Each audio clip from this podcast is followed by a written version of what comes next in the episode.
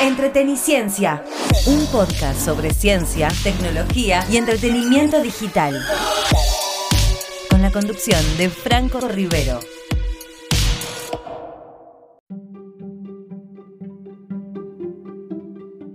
Hola, hola, hola, ¿cómo están? Mi nombre es Franco Rivero y les doy la bienvenida a un nuevo episodio de Entreteniciencia, este podcast que hacemos de forma semanal sobre ciencia, tecnología y entretenimiento digital. Un programa muy especial el que tenemos esta semana porque es el primer programa especial de esta nueva temporada, del segundo año de Entreteniciencia.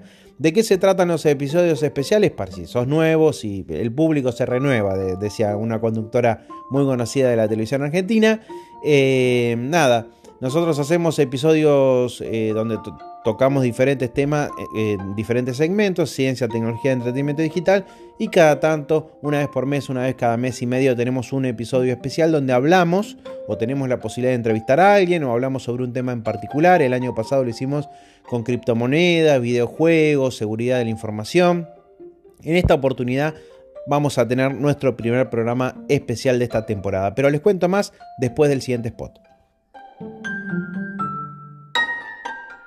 ¿Qué te pasa que estás con esa cara? Me gustaría ir al cine, pero no tengo ningún 2x1. Es fácil, WhatsAppea al número de cines multiplex y listo. Envíanos un mensaje a nuestro WhatsApp al 11 57 95 44 62 y te mandamos un código de descuento 2x1 para disfrutar de todas las películas, todos los días, todas las funciones, todos los complejos en salas, 2D, 3D, Extremo, Comfort Plus y Láser 4K. No válido en salas Platinum y 4D. Anota bien, WhatsApp al 11 57 95 44 62. Bases y condiciones en multiplex.com.ar. Vení a Multiplex. Vení a ver tus películas preferidas.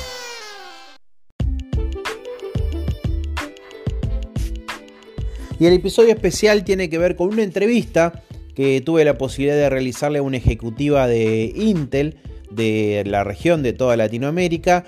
Estuve hablando con Giselle Ruiz Lanza que estuvo unos días por aquí, por Argentina, y nos comentaba lo siguiente.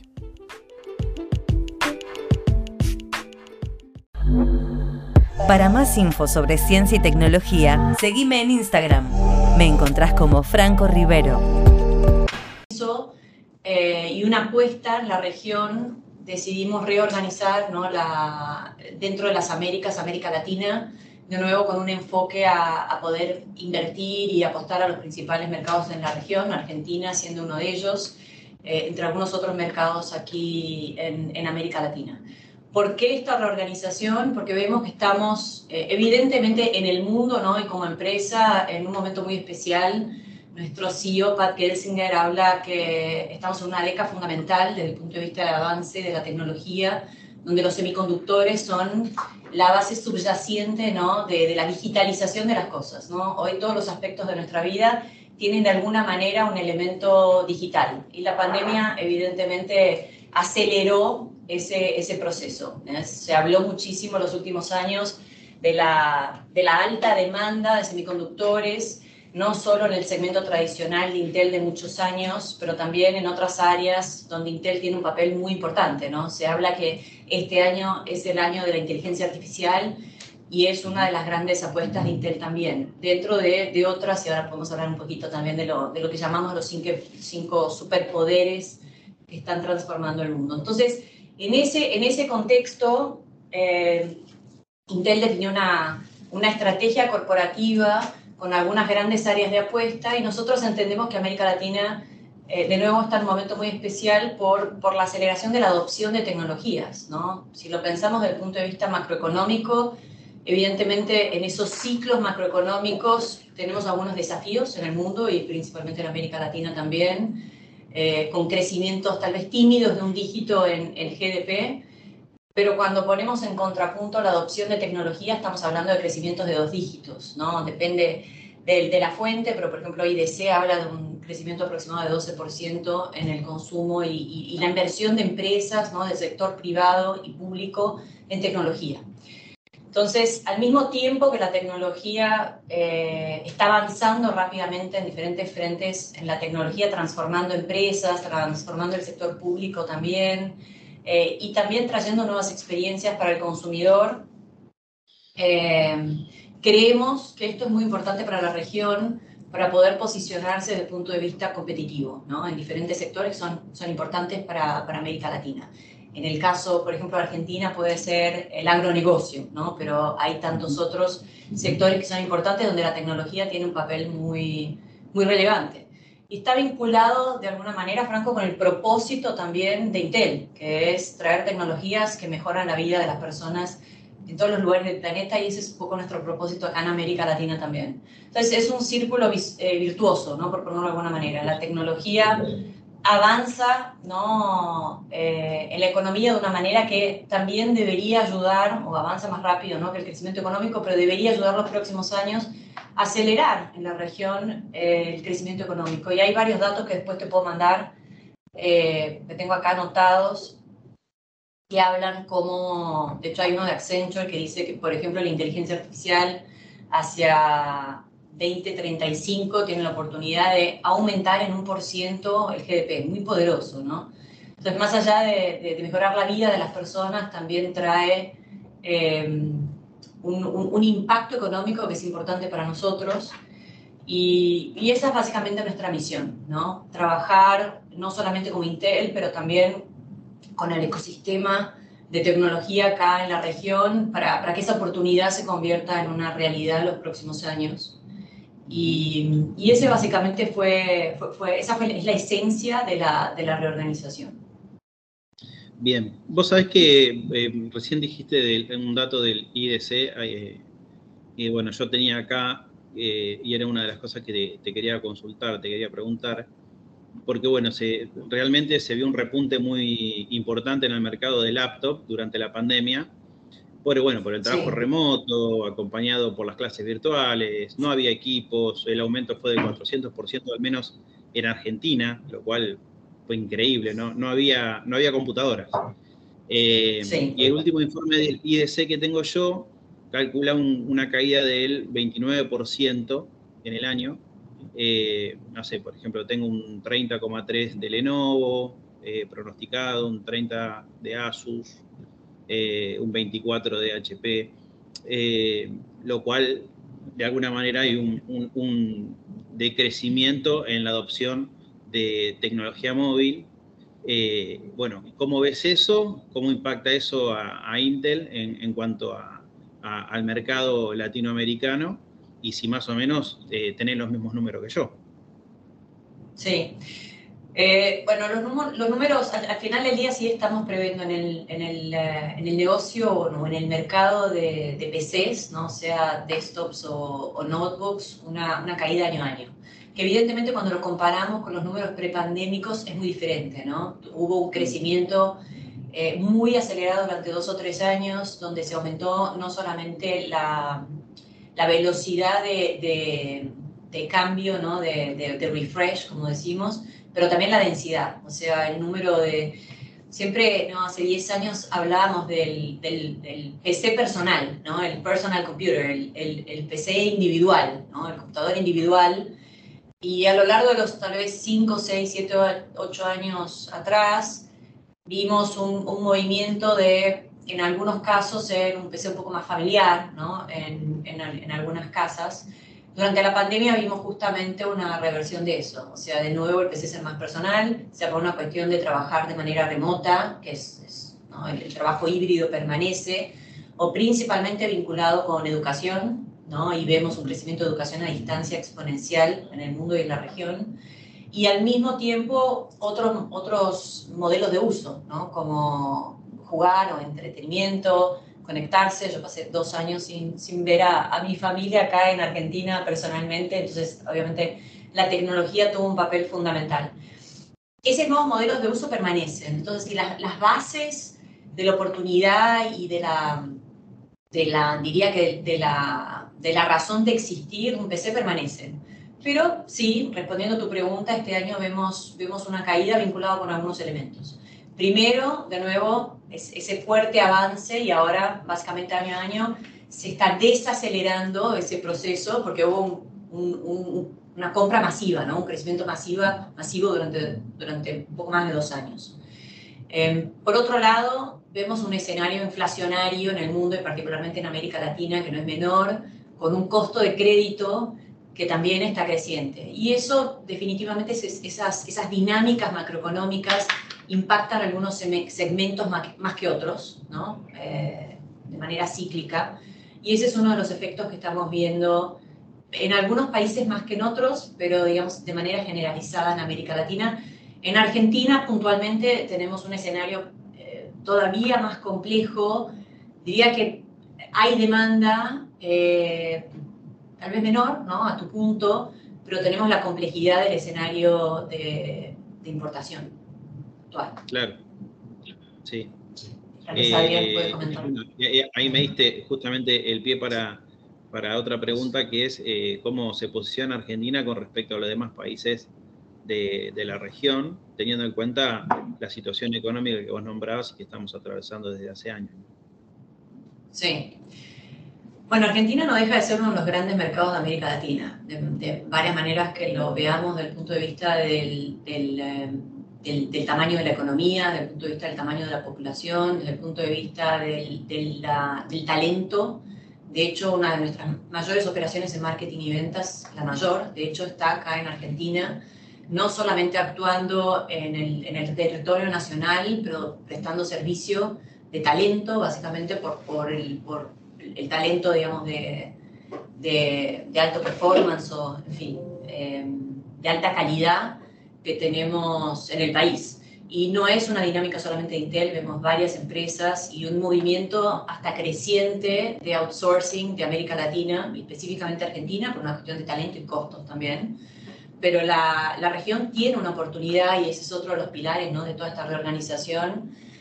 Eh, creciente de, de, utilizar nuestro talento ¿no? para, para, para, servicios, sea en el área de tecnología, de otras, otras áreas de servicio, dentro de las Américas. Hay, hay, varios indicadores que muestran ese crecimiento de, em, de outsourcing de América Latina para empresas americanas y, de Canadá. Pero vemos un fenómeno en, de prestar servicio en América Latina para, para el mundo. De hecho, nuestras instalaciones en Costa Rica y en, Guadalajara, que conociste, eh, son operaciones globales. Sí. Exacto. O sea, presentes en la región, pero, pero, globales. Entonces, bueno, en este contexto, hablando luego de Argentina, eh, evidentemente no, se puede negar la, los desafíos y la complejidad actual, ¿no? Eh, lo cual por momentos desacelera algunas oportunidades que podríamos tener tal vez de manera más expresiva en Argentina, pero por otro lado tenemos estos otros elementos que de nuevo no son menores desde el punto de vista del potencial, desde el punto de vista del talento, desde el punto de vista de la innovación. De hecho, salió recientemente un artículo, creo que hace dos o tres días, ¿no? hablando de uno de los mayores supercomputadores en la región, el segundo, de hecho, eh, que sí, lo, lo, debes conocer bien al, al, artículo y tenemos mucho orgullo de que sea no solamente en la región, pero en la Argentina, es uno de los 100 mayores eh, supercomputadores del mundo, eh, un esfuerzo ¿no? colaborativo en el sector privado, con el sector público, es altísima tecnología, eh, son productos que están llegando al mercado eh, maduros y emergentes en este momento. Probablemente sea una de las primeras instalaciones en la región de las Américas y definitivamente la primera en Latinoamérica utilizando tecnologías de punta y, por ejemplo, es el, el eh, tecnologías de refrigeración a agua que son extremadamente innovadoras y tocan un punto que es eh, un punto ¿no? súper relevante en el mundo, que es el tema de sustentabilidad y, y energías renovables, por ejemplo. Entonces, tenemos el orgullo de decir, eh, es un proyecto icónico, no solamente en América Latina, pero, pero acá en Argentina. Entonces, tal vez cerrando un poco tu pregunta, eh, sí, no podemos negar que tenemos complejidades que, que, que desaceleran algunas, algunas oportunidades, pero seguimos invirtiendo en dentro del contexto para, para, potencialidad, para potencializar las oportunidades que vemos acá, ¿no? de innovación, de talento, de, de, mercado, trabajar con el ecosistema, de colaborar con el sector público y privado, como te comenté, en otras áreas como educación, en fin, y, y varias otras. Y, bueno, eh, yo lo que veo también es que a la hora de, comprar un equipo, el, usuario eh, realmente lo, ve como una inversión a esto de la computadora personal, por más que sea muy ubicua hoy en día eh, la computación realmente quiere hacer una inversión y por ahí la consulta que, bueno, a mí por ahí me llenan de mails o mensajes cuando tienen que comprar algo porque saben que estoy en el tema y, trato de, comunicar al respecto. Y se hace muy complicado por el tema de las importaciones, el tema de conseguir por ahí lo último, porque el usuario quiere que le dure un equipo seis años y decir, bueno, yo quiero comprarme una laptop que tenga un procesador de generación 12 y por ahí está difícil conseguirlo. ¿Ves que se pueda llegar a regularizar la entrada de, equipos? Acá, voy a contar con, mi amigo Adrián. A ver, Adrián. Eh, bueno, sí, no, eh, sí, la realidad es que hoy, la demanda está y, la necesidad está. Y bueno, obviamente la situación específica que está viviendo el país con la falta de dólares hace que se restrinja mucho de las importaciones, no solamente en el sector tecnológico, sino en, en varios sectores donde hoy se está priorizando digamos, productos para, para, este, nada, para producir y para poder exportar de alguna manera, ¿no? materia prima para poder exportar. Eh, pero bueno, es una necesidad y es una realidad, y no solamente en computadoras. Como decía Giselle antes, la necesidad de la, de la adopción de tecnología va más allá de una computadora hoy. Bueno, el ejemplo este de, la supercomputadora, de, este servidor eh, para el Servicio Meteorológico Nacional, y después todo lo que es eh, la automatización de, de, fábricas o de, o de, no sé, de, lo que es IoT, ¿no? El, Internet de las Cosas también demanda tecnología y sí, la necesidad de la última tecnología está y el poder importar hace que, bueno, o el no poder importar hace que hoy no, no tengamos toda la oferta que, que, por ahí nos gustaría tener. Pero bueno, es una, yo creo que es un tema circunstancial del momento y que, bueno, eventualmente se, se corregirá. Y bueno, lo importante es que tenemos estamos trabajando tanto con las empresas multinacionales como con las empresas locales para tratar de hacer, digamos, disponibilizar las últimas tecnologías eh, eh, en, todo momento, eso, eso desde ya. De hecho, bueno, este, este servidor es un ejemplo claro de procesadores 100 de cuarta generación, recién lanzados al mercado y que ya están hoy. Ya están acá funcionando. Yo creo que sí, eh, existe, tal vez como para complementar, existe sí una, eh, una, una, claridad de que la tecnología va a tener un papel súper importante para la diferenciación, no solamente para la eficiencia, la productividad de, de Argentina, ya necesitamos tecnología para poder desarrollar talentos, necesitamos tecnología para aumentar la productividad, la eficiencia de los sectores claves del país. Eh, el gobierno necesita tecnología también desde el punto de vista de seguridad, desde el punto de vista eh, hasta de, de trabajar ¿no? el, gap de, que existe desde el punto de vista de, pobreza. Entonces, eh, creo que esa conciencia existe, lo cual ya es un buen paso. Existe ahora la, la coyuntura compleja económica que nos permite, de nuevo, que que tengamos una importación-exportación de tecnología más adecuada para acelerar las tecnologías emergentes. Sí, eh, pero bueno, eh, yo creo que eso es importante también y es algo también, eh, no solamente Intel, sino creo que la industria en general de, de, de, IT está pidiendo, porque hoy es una necesidad, el uso de la tecnología no solamente para el funcionamiento de muchas empresas, sino también para la capacitación de, de talento eh, hoy, bueno, Argentina tiene una industria de software muy grande eh, y si no tenés la computadora como para poder trabajar es, es, un, es un, problema, ¿no? Entonces, el, creo que la importación de tecnología genera que Argentina pueda, pueda producir más en muchas áreas, en muchos segmentos y eventualmente eso generar exportaciones o generar ingresos de divisas por otro lado, pero bueno, es, es más una inversión que un gasto. ¿no? Mismo prestación de servicios, sí, no, es opcional. Y la prestación de servicios, eso, también. No es opcional. Tal cual.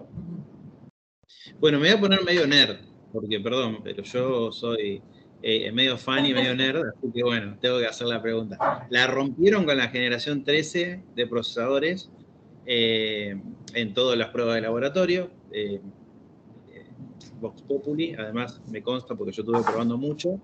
Eh, y la verdad que hubo una, una importante evolución con respecto a la generación anterior de procesadores. ¿Cómo se vio reflejado eso en el mercado? Eh, porque nosotros, bueno, lo, hemos comunicado mucho, se han visto muchos videos, benchmark, eh, pruebas de laboratorio, eh, la gente sabe de esta diferencia de, rendimiento, cómo lo han, han tomado de Intel y cómo, qué respuesta tuvieron en el mercado. Sí, muchas gracias por la pregunta. Eh, es, es eh, satisfactorio, muy alegre hablar con personas que son apasionadas por eh, tecnología. Y me vas a encontrar hablando algunas palabras en portugués, yo tuve 18 años, perdón, recién llegada del aeropuerto. enamoradas por tecnología. sí, me, encantó la frase, la rompimos. definitivamente es un excelente producto de varios próximos que van a venir. Como sabes, el, roadmap para, para, para, finales 23 y 24 sigue muy, muy, muy fuerte, no solamente en el área client, pero en el área servidores. ¿Cómo reaccionó el, el mercado? Bueno, por lo pronto, como bien dijiste, los, las, las revisiones ¿no? de, tanto de, de, los consumidores, de los formadores de opinión, ha sido súper positiva de nuestros clientes, tanto del lado ¿no? de, de, los fabricantes como del lado de, los retailers. Eh, ha sido, y, ¿no? del público más entusiasta también, ha sido, ha sido súper favorable. Y, creo que también un reflejo ¿no? de los, del, avance en, en, el roadmap, ¿no? los productos de Intel, ha sido la acción. ¿no? En un escenario eh, macroeconómico bastante complejo, ¿no? y, eh, en fin, con, con varios vientos en contra, por ponerlo de alguna manera. Eh, la acción ha subido en las últimas semanas y una de las razones es porque nuestros últimos lanzamientos y también los productos que van a venir ¿no? de las próximas generaciones a lo largo ¿no? de todo nuestro roadmap de clients, de servidores y demás, está extremadamente robusto. Entonces estamos, estamos muy satisfechos, ¿no? muy felices. Eh, al final del día nada más importante que tener ¿no? un, una buena retroalimentación de, de los consumidores, ¿no? de nuestros clientes.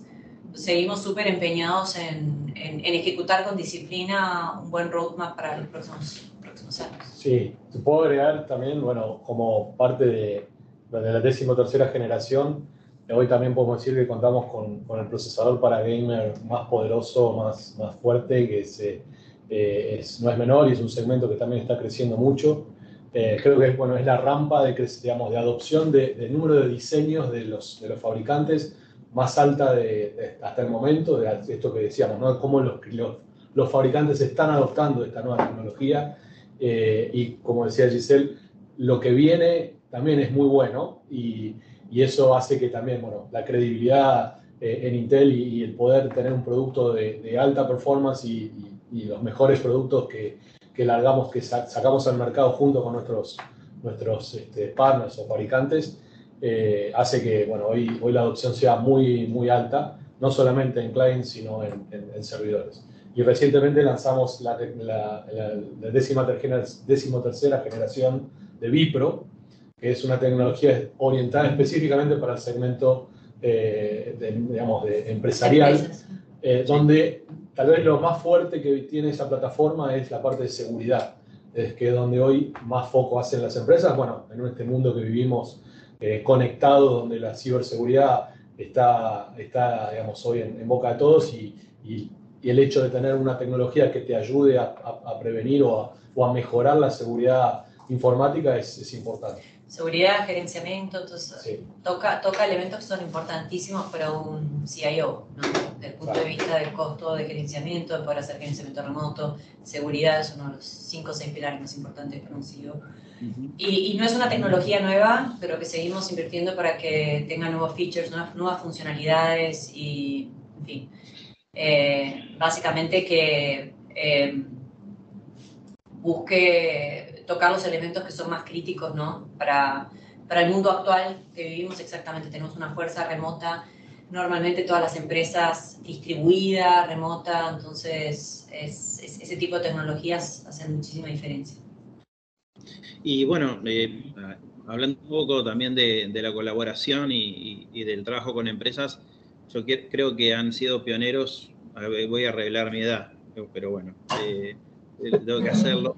Con Centrino, eh, y, bueno, el, hecho de poder trabajar con otras empresas de desarrollo de, laptop para poder ponerle un sello de, calidad en cuanto al rendimiento de la batería, cómo tienen que funcionar ciertas cosas para aumentar el rendimiento del equipo. Después, es esa, sinergia que se produce al trabajar con tantas empresas eh, tan diferentes como pueden ser desarrolladores de, memoria RAM, de discos en estado sólido, eh, para ponerle un sello a un equipo y que salga a, competir eh, en el mercado. Sí, definitivamente esa es una de las, es una de las grandes fortalezas de Intel, es estar justamente en el centro de un ecosistema súper diverso, súper robusto y, tener justamente esa capacidad de conectar las empresas para, para un fin, ¿no? para, para, poder tener una solución mejor, una experiencia mejor.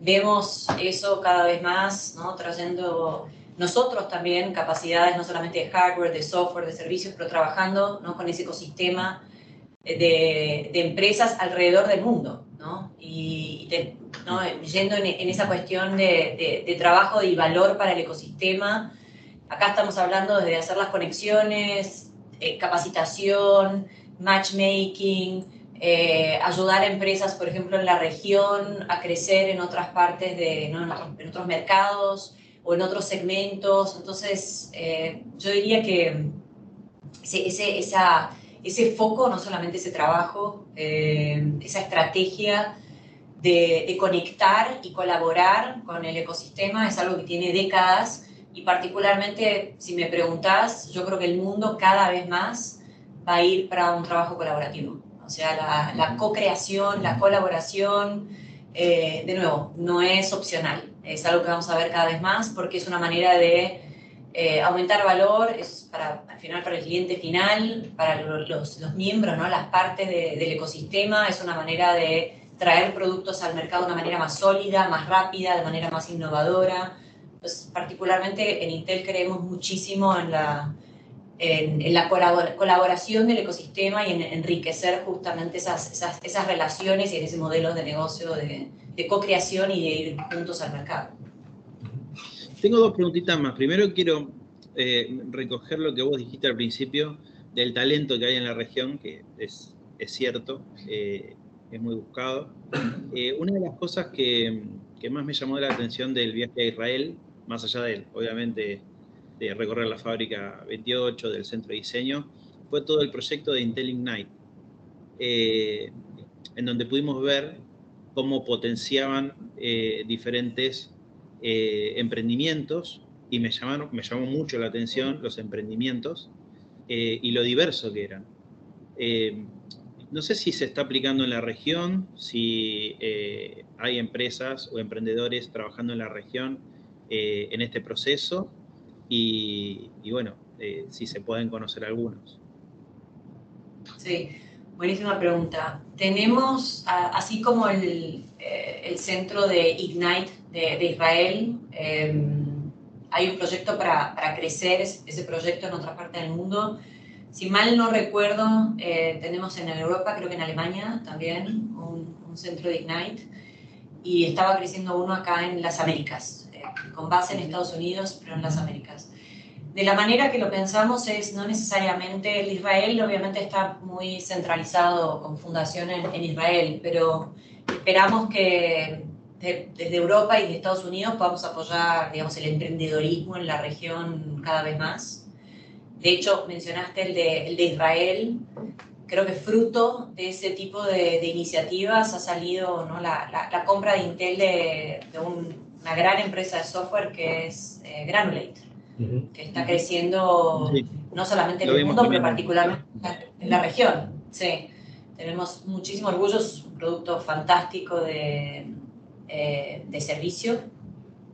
y, creemos, sí, por, por el, de nuevo, por, por el, la, la, coyuntura actual en la región, la cantidad de unicornios creciendo y desarrollándose en, América Latina, algunos claramente desde Argentina, eh, que más y más eh, este tipo de proyectos va a tener sí una, una, una, visión eh, más estructurada y una actuación más estructurada en América Latina. La pregunta tal vez, la respuesta corta es, hoy no tenemos Ignite en la región, pero sí estamos de alguna manera eh, colaborando con algunas startups, de nuevo en ese concepto de, de, colaboración con el ecosistema y, constantemente evaluamos, digamos, en qué, mercados traer ese tipo de iniciativas de Intel, sea un Ignite, o sea un laboratorio de Intel, o sea inversión en área de software. Eh, en el pasado tuvimos grandes inversiones de Intel Capital en América Latina, y entonces existe un legado, existe, existe un histórico eh, de ese tipo de iniciativas en América Latina. Bien. Bueno, mentira, eran eh, tres, porque ahora tengo dos, ahora me acordé de la una. Eh, no, quería preguntar sobre este, el mercado de placas de video, que bueno, el año pasado hubo como un lanzamiento de las primeras unidades SARC no he llegado todavía a Argentina, no sé cómo está el desarrollo de las próximas generaciones, qué respuestas han tenido del mercado de gamers. Eh, está bien, se, entiende que por ahí el tema de, la minería ha caído y, que la adopción por ese lado de placas de video eh, ha producido una baja de precios también. La buena noticia es que ahora hay, por ahí se pueden comprar. Eh, pero bueno, ¿cómo, cómo, cómo viene el, el, proyecto de Intel Arc eh, en la actualidad y qué se prevé para el futuro? Sí, como bien colocaste, lanzamos el año pasado no solamente el producto, la marca. Eh, hicimos un lanzamiento con, volumen, eh, no, no, estábamos buscando un gran volumen, mucho más de nuevo, hacer la introducción del producto y, ir introduciendo el producto a, una audiencia que para nosotros es importantísimo, ¿no? la audiencia no solo gamers, pero el, público entusiasta en general. Perdón, que entró alguien en la sala.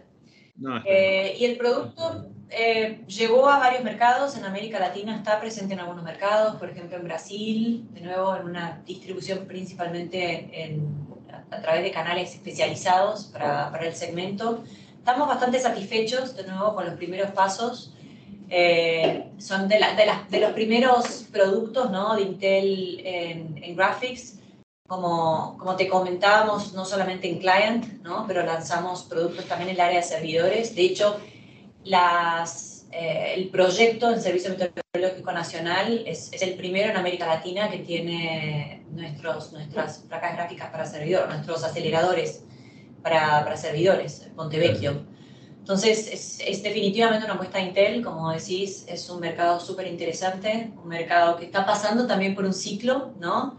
Eh, un poco diferente de lo que vimos tal vez eh, algunos años atrás, pero seguimos apostando a traer, como te digo, una diversificación de nuestro portfolio y esto es exactamente eso, de una manera que podamos tener de nuevo, mejores experiencias para nuestros principales consumidores y usuarios. Entonces, primeros pasos eh, muy satisfactorios y seguimos apostando para, para, el crecimiento de nuestro roadmap en, en gráficos. Entreteniciencia, un podcast sobre ciencia, tecnología y entretenimiento digital, con la conducción de Franco Rivero.